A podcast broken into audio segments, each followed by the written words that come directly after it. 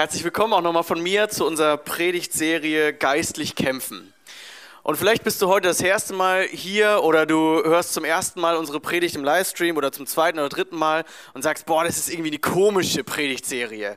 Erstmal kämpfen, sind wir im Mittelalter oder wo wollt ihr gegen kämpfen? Und dann geistlich kämpfen gegen geistliche Mächte. Hä, was ist das bitte? Wir, haben doch, wir sind doch alle aufgeklärt. Der Teufel, ist das nicht so, ein, so eine Figur mit so Hörnchen und so, die im Mittelalter extra zum Schrecken der Menschen irgendwo auf Plakate gemalt wurde? Ähm, und was soll das jetzt hier? Was ist das? Gibt es das wirklich noch? Und wir merken, äh, dass es irgendwie in unserer Gesellschaft so verdrängt ist eigentlich.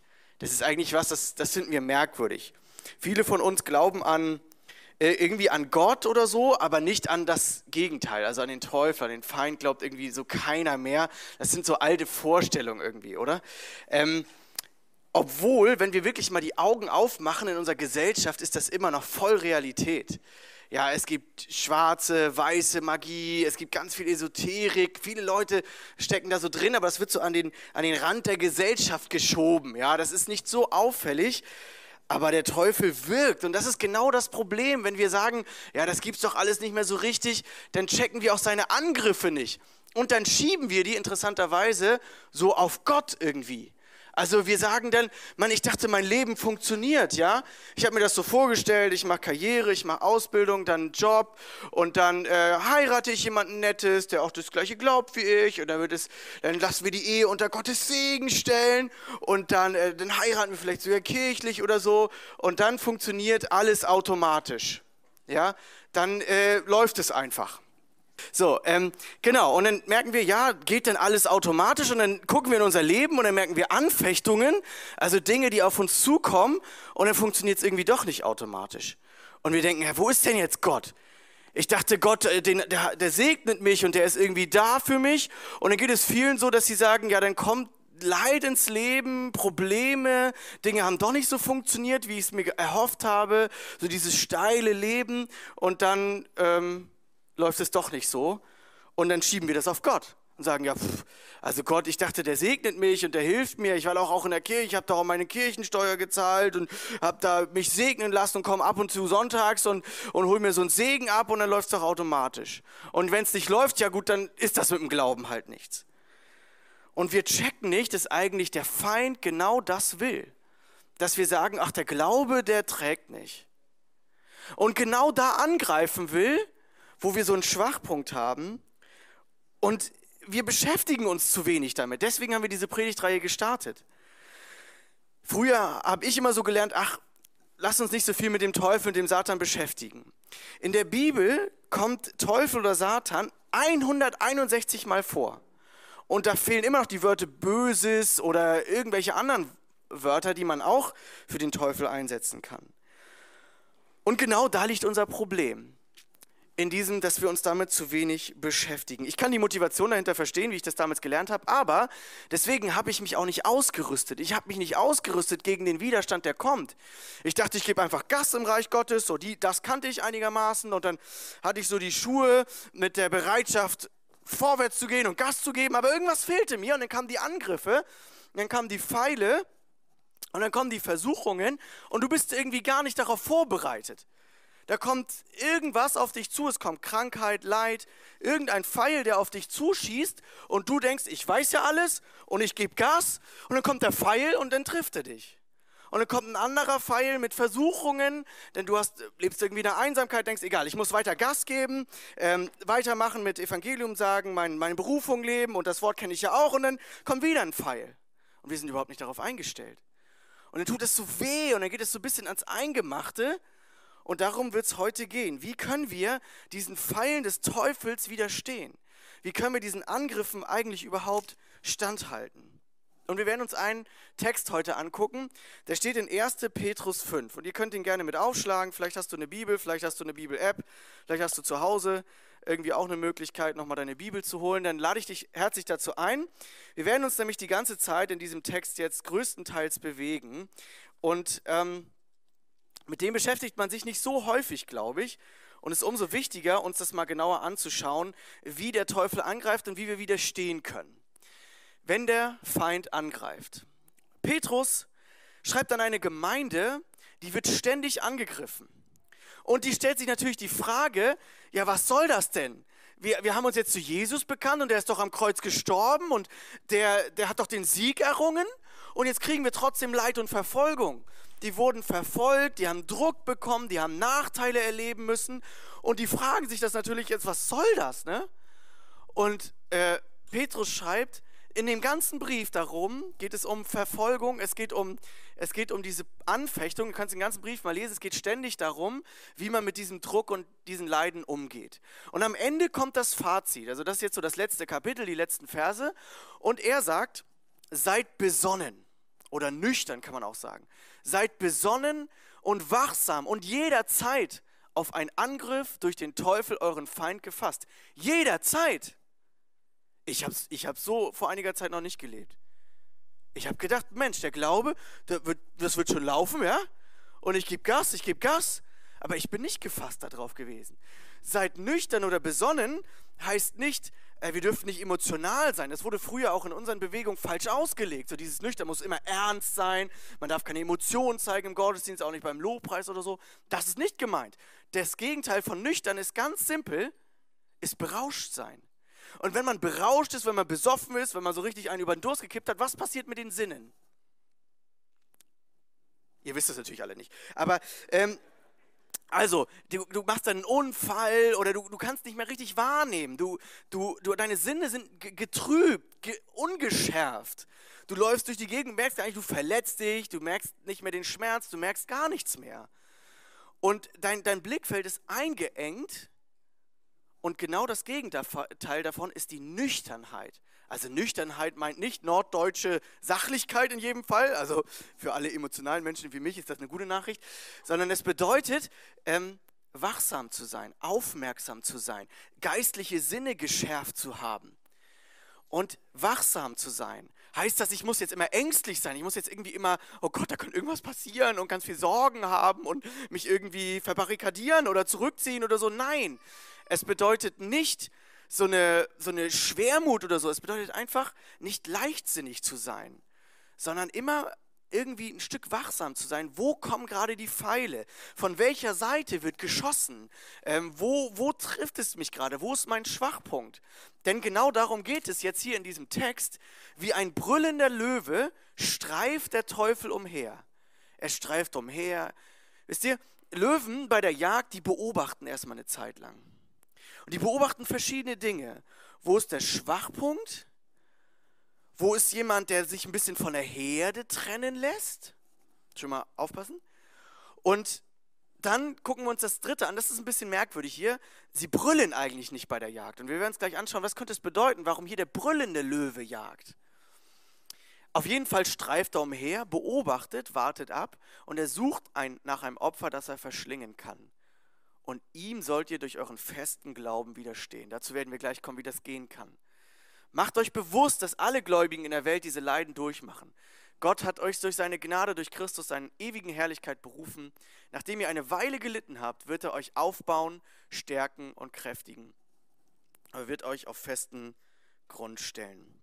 Und damit werden wir uns jetzt beschäftigen. Ich möchte dir heute Mut machen und heute ist vermitteln, wie wir einen tragfähigen Glauben entwickeln können, der gegen diese Angriffe standhalten kann. Darum wird es heute gehen. Und ich lade dich ein, egal ob du viel mit dem Glauben am Hut hast oder nicht, ähm, dass wir das lernen, dieses geistlich zu kämpfen, äh, zu entlarven, wo wir angegriffen werden und zu lernen, wie wir mit einem festen Glauben widerstehen können. Wir haben uns die letzten äh, Sonntage schon mit dieser Waffenrüstung beschäftigt und ich möchte das nochmal ein bisschen zusammenfassen. Also der Teufel, der greift in verschiedenen Kleidern an, also verschiedene Rollen, die er spielt und wir haben uns letzte Woche so ein bisschen schwerpunktmäßig mit der Schlange beschäftigt. Die Schlange steht für Verführung, Versuchung, Einschleichen, Lügen. Hat Gott wirklich gesagt? Will er dir alles missgönnen? Also dieser Glaube muss so anstrengend sein, oder? Der hat ja so viele Regeln und nee, und das, das darfst du eigentlich schon, einmal ist kein Mal und so, ne? Und was wir dagegen halten müssen, ist dieses Schwert des Geistes.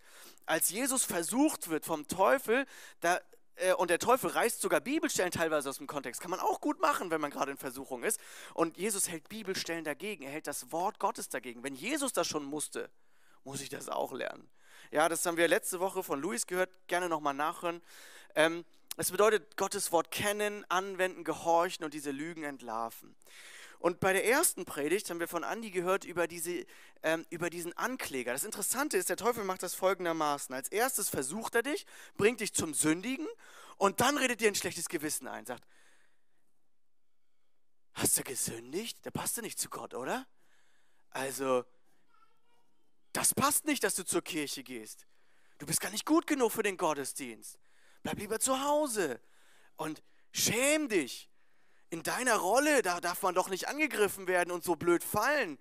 Du packst es halt nicht. Oder du bist einfach zu introvertiert, das ist, also, das passt nicht zu Gott. Oder ähm, deine Schuld, lass sie lieber versteckt. Denn damit kann Gott gar nichts anfangen. Und ach, willst du wirklich wieder zu ihm kommen? Und er klagt dich an. Er nimmt dir diese Identität in Christus. Er, er sagt, ach, fühl dich schlecht, fühl dich so richtig schlecht und fühl dich zu unwürdig für Gott. Und dann geh nicht den Schritt auf Gott zu, sondern er, er klagt dich an. Zum Glück ist der Teufel nur der Ankläger, aber nicht der Richter. Und außerdem haben wir noch einen Anwalt. Aber trotzdem, es kann sein, dass wir da gefangen werden von diesen Anklagen und uns schämen und ähm, diese Lügen glauben, wir sind nicht gut genug. Und Andi hat so wunderbar herausgearbeitet, wie wichtig es ist. Also ich würde das mit diesen Bildern vergleichen. Der Gürtel der Wahrheit, der Helm des Heils und der Brustpanzer der Gerechtigkeit. Alles Dinge, die sind fest an uns. Die sind fest angelegt. Die sind einfach fest. Die muss ich nicht ergreifen, die habe ich einmal angelegt. Und dann sind sie da. Und dann heißt es, wir glauben die Wahrheiten Gottes über uns und nicht die Lügen des Satans. Wir sind gerettet, wir haben einen festen Helm, den kann uns keiner abnehmen. Und der Brustpanzer der Gerechtigkeit. Wir sind gerechtfertigt. Hört euch das unbedingt nochmal an. Diese Wahrheiten müssen wir uns immer wieder zusprechen, damit wir den Ankläger nicht flüstern lassen, wer wir nicht sind, sondern wir sind, wenn du gläubig bist, in Christus fest. Egal, wo du reinrutscht und egal, wo du versucht wirst lass dich davon nicht unterbuttern. Es will nur einer, dass du liegen bleibst in deinem Wettlauf des Glaubens. Und das ist nicht Gott, das ist der Feind. Und jetzt kommt das dritte Bild. Es gibt bestimmt noch mehr Bilder, aber das ist dieser brüllende Löwe. Und mit dem beschäftigen wir uns nicht so häufig, oder? Es geht vor allem so die Schlange, das kennt man und so, aber der brüllende Löwe, der ist auf der Lauer und vor allem will er uns schwächen. An unseren Schwachpunkten haut er rein. Da, da kommen Dinge rein, da kommen negative Nachrichten, da kommt eine Diagnose, da kommt eine, ein Versagen, eine Ausbildung, da kommt vielleicht sogar ein Todesfall in der Familie, da kommt Leid, da kommt ähm, Anfechtung und vielleicht sogar irgendwann mehr und mehr Verfolgung. Und wie, wieso macht der Teufel das? Letztendlich ist, ist das Wort Satan, Teufel, steht einfach für dieses Durcheinanderbringen oder Entzweien. Das Ziel des Satans ist, durcheinander zu bringen, dich emotional durcheinander zu bringen, dich und deine Beziehungen zu entzweien.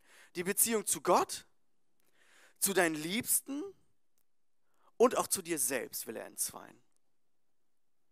Er will dich schlecht darstellen, er will Gott schlecht darstellen und er will dich von der Herde entfernen. Immer ist der, er der Entzweier, der Entzweier. Und ich noch ein kurz, kurzer Schwenk zu den letzten Jahren Corona-Krise. Ich habe es nicht verstanden, warum wir Christen nicht die Augen aufmachen. Nicht, der, nicht Corona, dieser Mini-Virus oder diese Spritze ist der Feind gewesen, sondern die Entzweiung. Die Entzweiung, egal wie du dazu stehst, ist mir völlig wurscht. Die Entzweiung, das war der Feind. Und es hat, es hat geklappt. In der ganzen Gesellschaft, in der Christenheit, es hat geklappt. Und wir haben uns nicht dagegen gerüstet. Warum kommen diese Angriffe überhaupt? Vielleicht sagst du jetzt, ist ja blöd. Ja, was soll das alles? Ist nicht Jesus mein Herr, mein Retter? Ist er nicht, nicht stärker oder äh, was ist da los? So, ne? Warum kommen die Angriffe überhaupt? Genau, das wollte ich gerade noch sagen, das habe ich, äh, hab ich gerade schon gesagt, der Teufel will deine Beziehungen zerstören und ihm ist jedes Mittel recht. Weißt du, Jesus sagt einmal, Liebe Gott, liebe den Nächsten wie dich selbst. Und genau diese drei Ebenen, die will der Teufel zerstören. Ist doch logisch. Also viele denken bei Teufel immer gleich so an Endzeit und keine Ahnung, aber wir müssen das Auge aufmachen, was, er ist doch eh der Fürst der Welt, was will er denn, was will er denn eigentlich? Er will uns entzweien. Er weiß, er kommt nicht mehr richtig an unsere Seele ran oder er kommt nicht mehr, ja, da ist die Brustpanzer der Gerechtigkeit, da kommt er nicht mehr ran oder so, aber was er kann, ist uns zu beschießen, uns zu entzweien, von der Herde weg, von dem Volk Gottes weg, das gemeinsam mit seinen Schildern zusammensteht, wie die Römer damals, davon weg und beschießen und gucken, dass du rennst, weiter rennst, ohne dein Glauben zu stärken. Und deine Liebe zu Gott, deine Liebe zu dem Nächsten und, die, und diese Annahme von dir selbst in Gottes Licht, das will, das will der Teufel entzweien. Das will er durcheinander bringen. Eigentlich ziemlich simpel. Und wir werden uns angucken, warum ist das so? Oder anders gefragt, ähm, wir müssen uns mal anschauen, dass wir, glaube ich, auch ein bisschen falsches Verständnis von unserem Glauben haben in unserer westlichen Welt. Das ist mir so die letzten Jahre immer mehr bewusst geworden. Natürlich habe ich auch schon als Jugendlicher immer gesehen, dass irgendwo Probleme herrschen und so, aber ich habe gedacht, ey, das wird schon, bei mir wird das nicht so sein. Weil Gott ist ja an meiner Seite und so. Und wir haben aber irgendwie falsch verstanden, was Jesus sagt über den Glauben. Also Jesus hat fast zwei Kapitel, nimmt er sich, von äh, Johannes 14 bis Johannes 16, um den Leuten zu sagen, lasst euch durch nichts in eurem Glauben erschüttern. Vertraut auf Gott, vertraut auf mich, da werden Dinge kommen. Und in, Vers, äh, 5, äh, in Kapitel 15 denkt an das, was ich euch gesagt habe. Ein Diener ist nicht größer als sein Herr. Wenn sie mich verfolgt haben, werden sie euch auch verfolgen. Also er, er sagt uns, da kommt schon was. Ja, da kommt schon was. Und ich sage euch diese Dinge, sagt er dann zum Fazit, damit ihr euch durch nichts zum Glauben abbringen lässt. Man wird euch aus den Synagogen ausschließen, also religiöse, soziale Verfolgung. Ja, es kommt in, ein, in eine Zeit, wo jeder, der euch tötet, meint, Gott damit einen Dienst zu erweisen. Falsche religiöse Verfolgung. Das alles würden sie da deshalb tun, weil sie weder den Vater noch mich kennen. Wenn jene Zeit kommt, sollt ihr euch daran erinnern können, dass ich euch diese Dinge schon angekündigt habe. Darum spreche ich im Voraus mit euch darüber. Also Jesus sagt, es kommt da was und ihr müsst euch immer wieder, also ihr könnt euch daran erinnern, da steht so viel in der Bibel zu. Und ich erlebe immer wieder Christen, die sagen, aber ähm, also Jesus, mit dem Christsein habe ich mir das nicht so vorgestellt. Und Jesus sagt, ja, aber ich habe dir das Christsein so vorgestellt. Also ich habe mir das nicht so vorgestellt, ne? aber Jesus sagt, ja, aber ich habe das dir doch gesagt. Das gehört dazu. Verfolgung gehören dazu.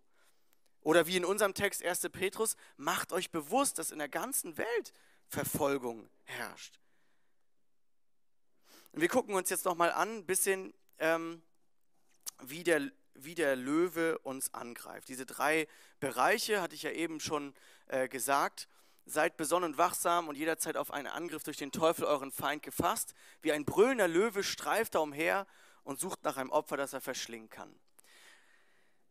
Die Löwen greifen als erstes die Schwachen an. In deiner Schwachheit. Und ich glaube, wir sind uns das manchmal gar nicht bewusst. Wo liegen denn unsere Schwach Schwächen? Wo sind so vulnerable, also so empfindliche Stellen in unserem Leben? Ist es vielleicht eine Sehnsucht nach einem Partner?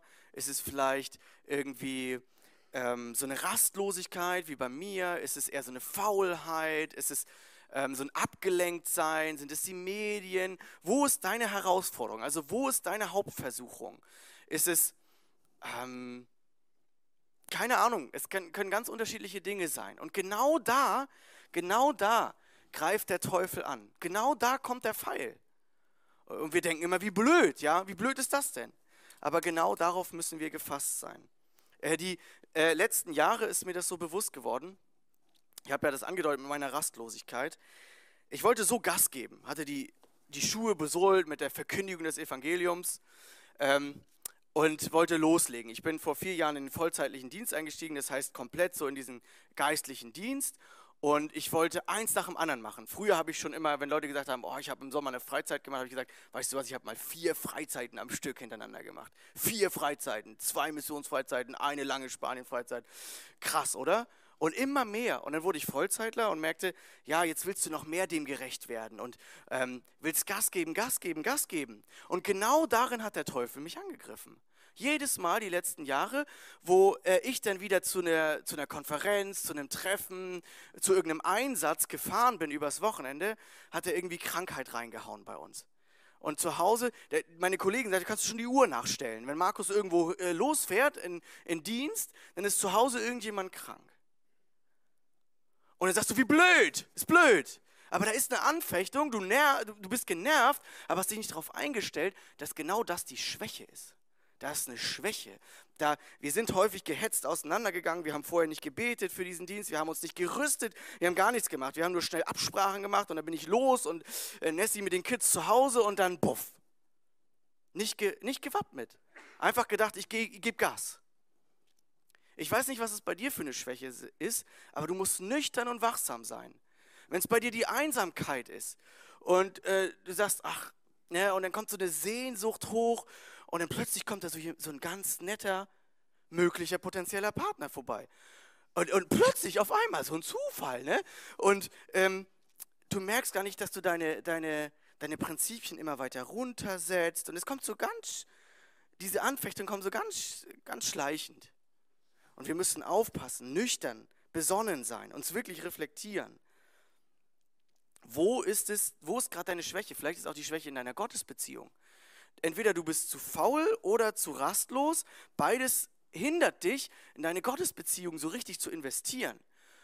Oder du bist so niedergestreckt und sagst, ach komm, das, den Gottesdienst gebe ich mir jetzt nicht. Und das, was dir eigentlich im Glauben gut tun würde, ähm, das tust du nicht.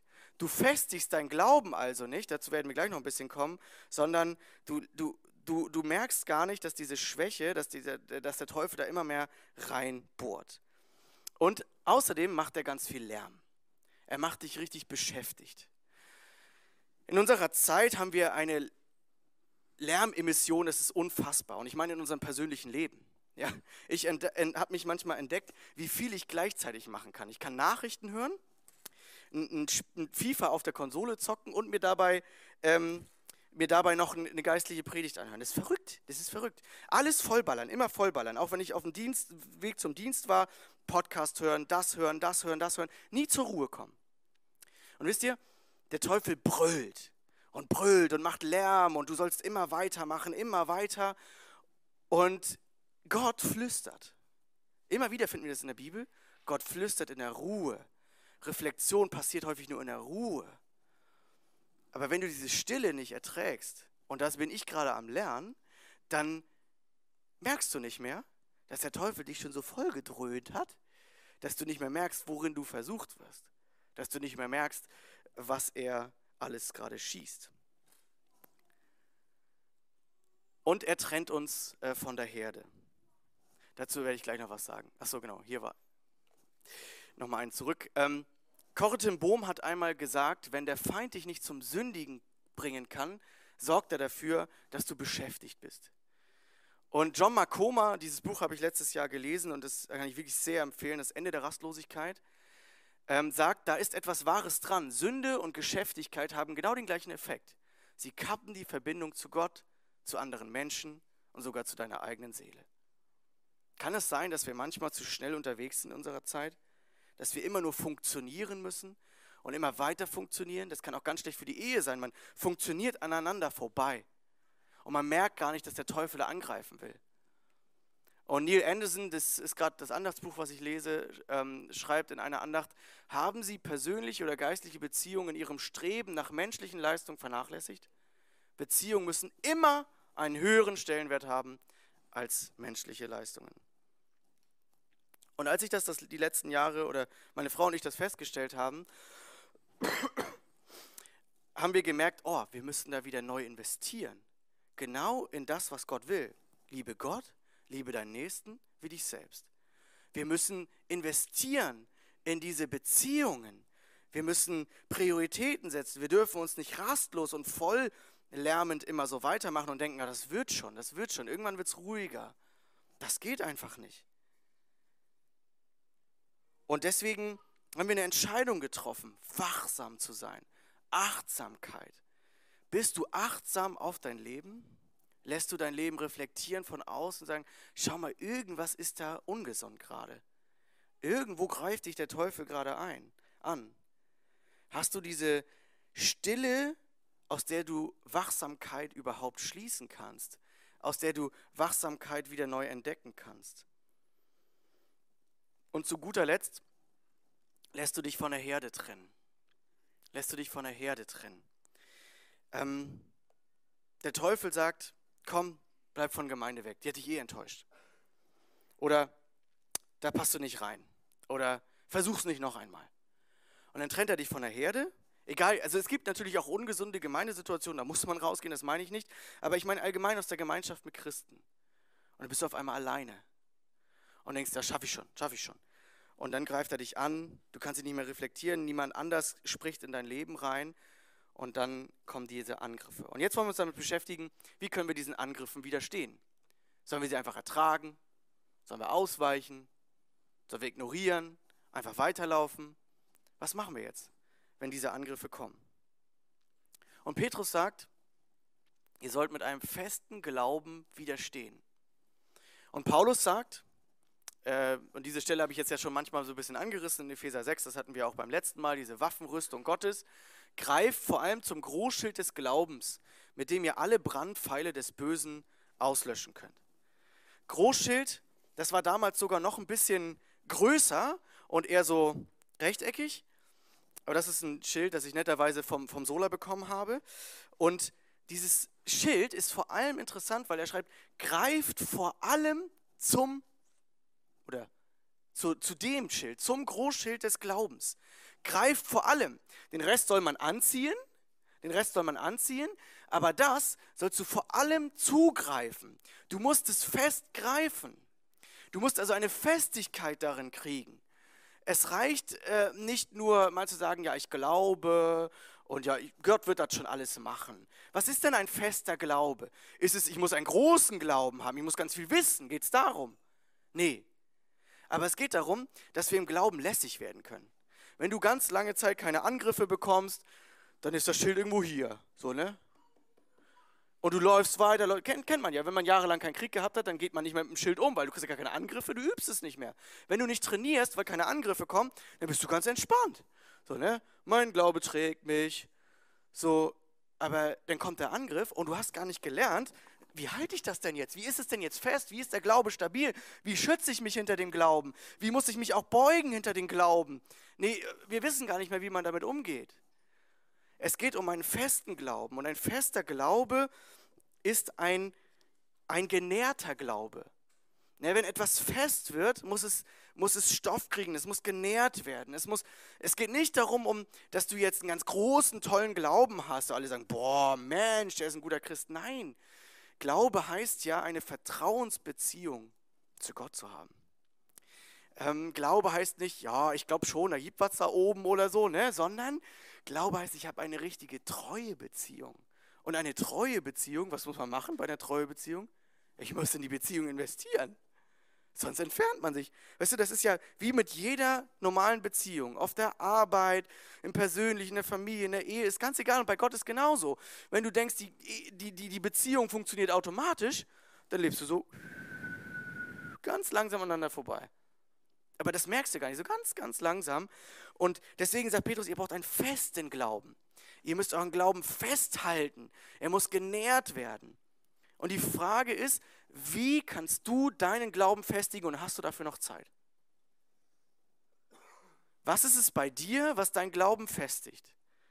Gerade in einer Zeit, wo wir angegriffen werden, wo Gemeinde wächst, wo Angriffe kommen, habe ich das vielleicht manchmal vernachlässigt, an meinen eigenen Glauben zu denken? Also ich für mich ja. Man gibt, man dient, man tut, man nimmt Verantwortung, übernimmt Verantwortung. Und Paulus sagt immer, hab Acht auf euch selbst zu den Ältesten. Natürlich besagte das eher im Kontext auf Lehre, aber hab Acht auf euch selbst gilt, glaube ich, insgesamt. Habe ich Acht auf meinen Glauben? Wie festige ich meinen Glauben? Was tut mir gut im Glauben? Ist es durch Zeugnisse, durch Gottesdienst, durch Predigt, ist es durch Rauskommen, ist es durch ähm, Pilgerwege, ist es durch irgendwie mal ähm, durch mit, mit, mit anderen eine Freizeit machen, keine Ahnung, was bei dir den Glauben festigt. Ist es dieses, diese Gebetszeiten in Ruhe? Ist es, wie Jesus es immer wieder macht, in dieser, in, wo ganz viel auf ihn einströmt, der in Markus 1 ab Vers 35 oder so steht es, da, ähm, da kommt ganz viel auf ihn zu, es entsteht ganz viel Bedarf und er zieht sich einfach zurück.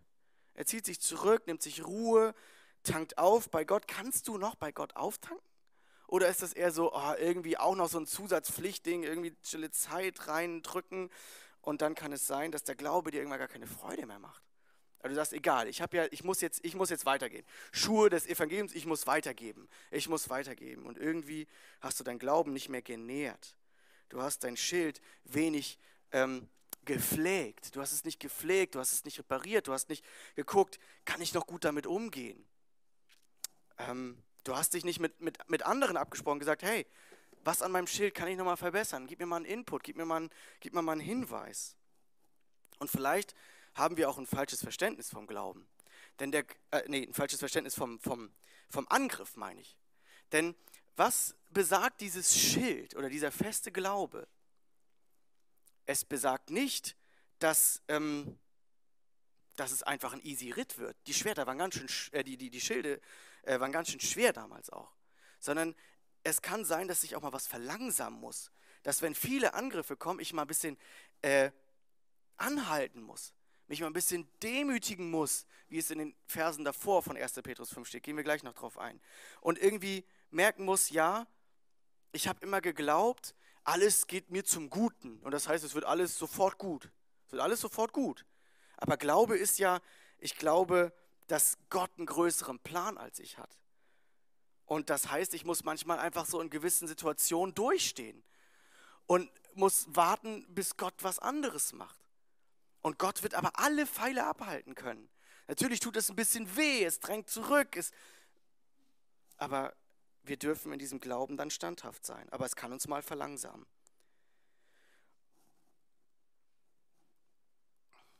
Glaube heißt nicht, dass Gott das macht, was ich gut finde, sondern zu vertrauen, dass er den besten Plan hat. Und Vertrauen ist dann doch irgendwie relativ passiv. Ich kann nur sagen, Gott, ich nehme dieses Schild und jetzt gehe ich langsam voran. Und du, du musst es tun. Und wisst ihr, damals die Großschilde von den Römern, die waren gleichzeitig auch Angriffsschild. Man sagt ja häufig, ähm, dass, äh, dass nur das Schwert das einzige Angriffs, äh, die, der Angriffsteil der Rüstung war, in der Waffenrüstung. Aber die Schilder damals, die Großschilder, die waren gleichzeitig auch Angriffsrüstung. Das heißt, dieser Glaube kann wirklich Dinge weg, konnte Dinge wegschieben, konnte auch ähm, kleine, kleine Probleme wegschieben. Ja? Und da stand fest, äh, festhalten. Und es ist, wie, es ist wie mit so einem Glaubensmuskel. Immer dann, wenn der Glaubensmuskel gereizt wird, dann dann wächst er auch ein bisschen. Kennt ihr das vom Muskelkater? Du, du strengst dich richtig an und es tut dann ein bisschen weh und danach wächst aber der Glaube. Und so, glaube ich, meint auch äh, Petrus diese Bibelstellen, wo es ähm, hier in den letzten Versen darum geht, er wird euch nach einer kurzen Zeit des Leides, wird er euch kräftigen, gründen, stärken. Was ist, wenn genau diese Prüfung und Herausforderung, die der Teufel im Sinn hat, Gott für was Besseres nutzt. Und darauf möchte ich jetzt noch ein bisschen eingehen. Glaube wird trainiert und gestärkt. Craig Rochelle sagt in seinem äh, Buch, wenn Gott kein Licht ins Dunkel bringt, über Leid, ehrliche Fragen, aufrichtige Zweifel und tiefe Schmerzen können sie zu Gott näher bringen als je zuvor. Warum?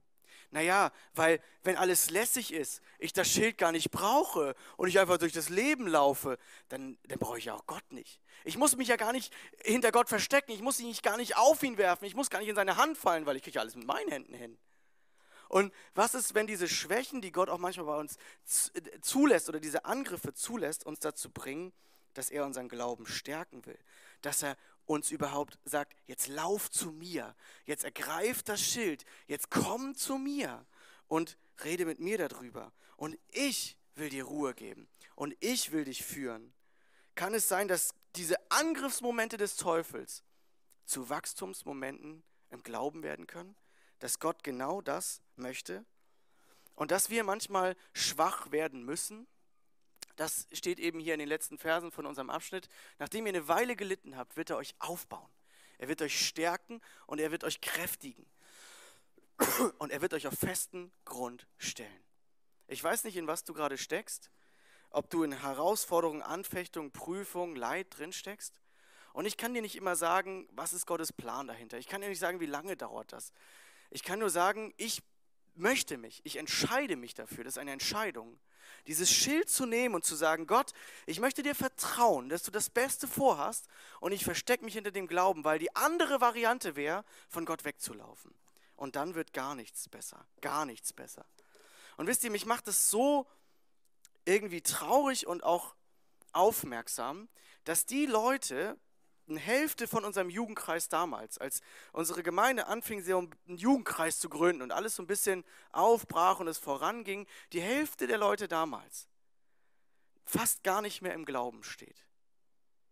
Wir haben viel diskutieren können, wir wussten alles, wir, wir ähm, hatten eine gute Zeit, wir haben Gemeinde mitgestaltet, aber wir haben nicht aufgepasst, wo der Teufel angreift bei uns persönlich. Bei Versuchungen und wir haben das Schild des Glaubens nicht richtig genährt, nicht richtig ergriffen, nicht richtig trainiert. Und jetzt hat der Teufel teilweise sein Ziel erreicht. Kann es sein, dass Gott Angriffsmomente in Glaubensmomente, in Wachstumsmomente verwandeln möchte? Davon bin ich überzeugt. Wisst ihr, ich habe ja schon angedeutet, das letzte Jahr war für uns echt anstrengend. Also im letzten Jahr gipfelte das, glaube ich, so, in dieser ganzen Anstrengung, in den Angriffen, in, in dem, wo wir wirklich fertig waren. Und wir gesagt, was soll das jetzt noch? Ne? Dann ist unsere kleinste Tochter ins Krankenhaus gekommen, manche wissen das von euch. Und es war wie so der letzte Tropfen, wo wir gesagt haben, jetzt sind wir so schwach, das, das geht gar nicht mehr. Und kurze Zeit später ist uns schon so bewusst geworden, dass Gott uns damit was zeigen wollte. Natürlich, der Satan hat angegriffen, aber Gott hat es zum Guten gewandelt. Wie? Weil wir auf einmal gemerkt haben, boah, wir müssen an unserer, wir müssen an unserer Ehe arbeiten, wir müssen die Rastlosigkeit rausnehmen. Wir waren auf einmal, ich, wir waren einem Krankenhaus in Pinneberg. Das Einzige, was wir machen konnten mit unserer Tochter, war spazieren gehen. Entschleunigen. In die Natur gehen, reden. Nichts konntest du mehr machen. Funktionieren ging nicht mehr. Und was ich gelernt habe, ist zu beten in dieser Zeit. Zu beten, zu flehen, mich auf Gott zu werfen. Nicht mehr einfach nur zu geben, sondern zu sagen, Gott, du musst jetzt tun. Da kommt eine Schwachheit rein und ich hasse Schwachheit. Und wir, wir hassen Schwachheit. Wir wollen gerne Gas geben, wir wollen funktionieren, wir wollen stark rüberkommen. Wir alle. Wir wollen die Kontrolle haben in unserer Welt. Wir wollen sagen, ich bin der Starke, weil die Schwachen fallen durchs System. Die werden Richtung Krankenhäuser und Schmerzkliniken und äh, Problemfälle einfach weggeschoben. Und dann, uh. aber wer, wer toll da sieht, ist der, der sein Leben stark in die Hand nimmt. Und was ist, wenn das Evangelium genau das Gegenteil möchte? Dass wir schwach sind? Dass unser Wunderpunkt Gottes Wunderpunkt werden kann? Was ist, wenn unser Wunderpunkt Gottes Wunderpunkt werden kann? C.S. Lewis sagt einmal, solange unser Leben, unser, wie wir sagen, eigenes Leben angenehm ist, wollen wir es ihm nicht ausliefern. Und in 1. Petrus 5, Vers 6 steht dann, beugt euch also unter die starke Hand Gottes, dann wird er euch erhöhen, wenn die Zeit dafür gekommen ist. Und legt alle eure Sorgen bei ihm ab, denn er ist besorgt für euch. Als Christen der christliche Glaube bedeutet nicht nur schwach sein zu dürfen, sondern es auch zu wollen. Und das ist herausfordernd, oder? Zu sagen, ich will auch mal schwach sein. Ich kann nur das Schild ergreifen und dann verstecke ich mich dahinter. Das Schwert ist auch noch irgendwo hier, aber das Schild nimmt den größten Teil ein. Und ich muss einfach sagen, ich muss mich demütigen und sagen, ich, also Gott, ich schaffe das nicht aus meiner Kraft. Ich, keine Ahnung, du musst jetzt tun. Du musst jetzt unsere Ehe kitten. Du musst jetzt. Ich muss mich demütigen. Ich muss sagen, ja, ich muss auch vielleicht manchmal zerbrechen und muss sagen, ähm, jetzt du, nicht mehr ich. Jetzt Christus in mir und nicht mehr ich. Und das darfst du sein, das darfst du hier sein, das darfst du in deinem Glauben sein, schwach sein. Und Paulus ist selber mal richtig genervt darüber.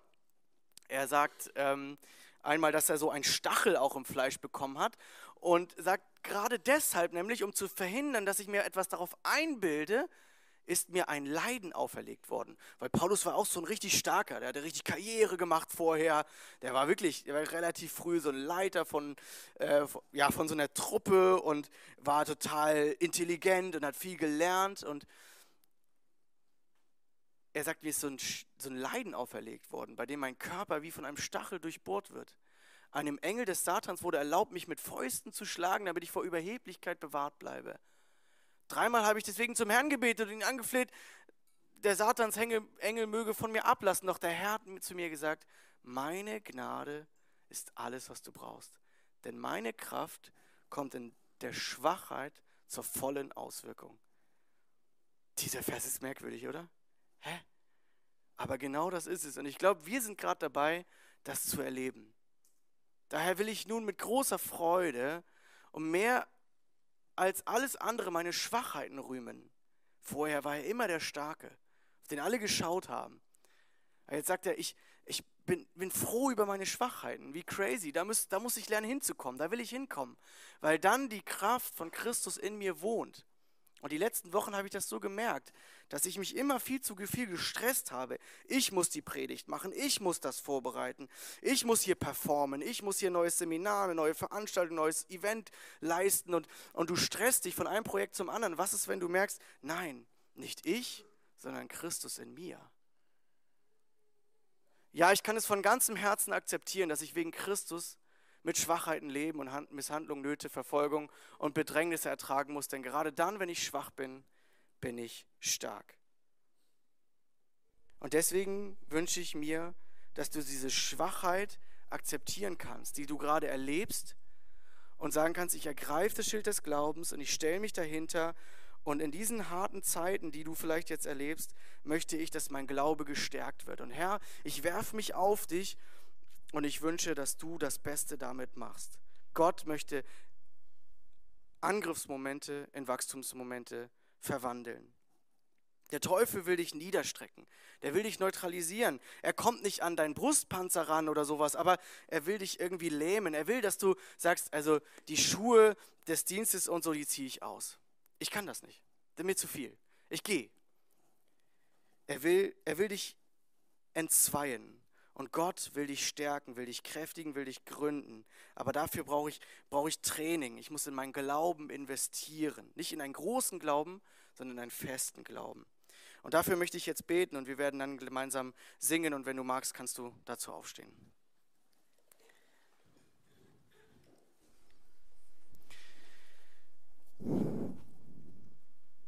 Lieber Herr, ich weiß nicht, ähm, was so an Angriffe gerade da sind.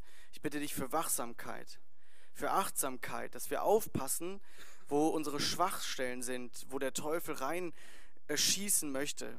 Und dass wir dieses Schild des Glaubens nehmen, dass wir, dass wir genau diese Schwachstellen schützen mit, deinem, mit, deiner, mit deiner Weisheit, mit deiner Liebe, mit dem Vertrauen zu dir. Herr, ich möchte dich bitten, dass du jetzt alle die stärkst, die verzagten Herzens sind, die ja einfach merken, boah, da bin ich irgendwie ein bisschen abgewichen oder da bin ich von meinen Prinzipien weg, da, da sind Dinge passiert. Und auch alle die, wo, wo schon irgendwie Sachen passiert sind oder die im Leid sind, dass du ihnen diesen Glauben gibst. Herr, du hast einmal so wunderbar gesagt, ähm, dass Glaube reicht und hat jemand erwidert, ja Herr, ich will ja glauben, hilf meinem Unglauben. Und dieses Gebet, das möchte ich jetzt gemeinsam für uns sprechen, hilf unserem Unglauben dass wir in dich setzen, dass wir dir vertrauen, äh, wo wir es vielleicht gerade selber nicht können. Dass wir einfach nur dieses Schild nehmen und du für uns stark bist. Danke, Herr, dass du da bist. Amen.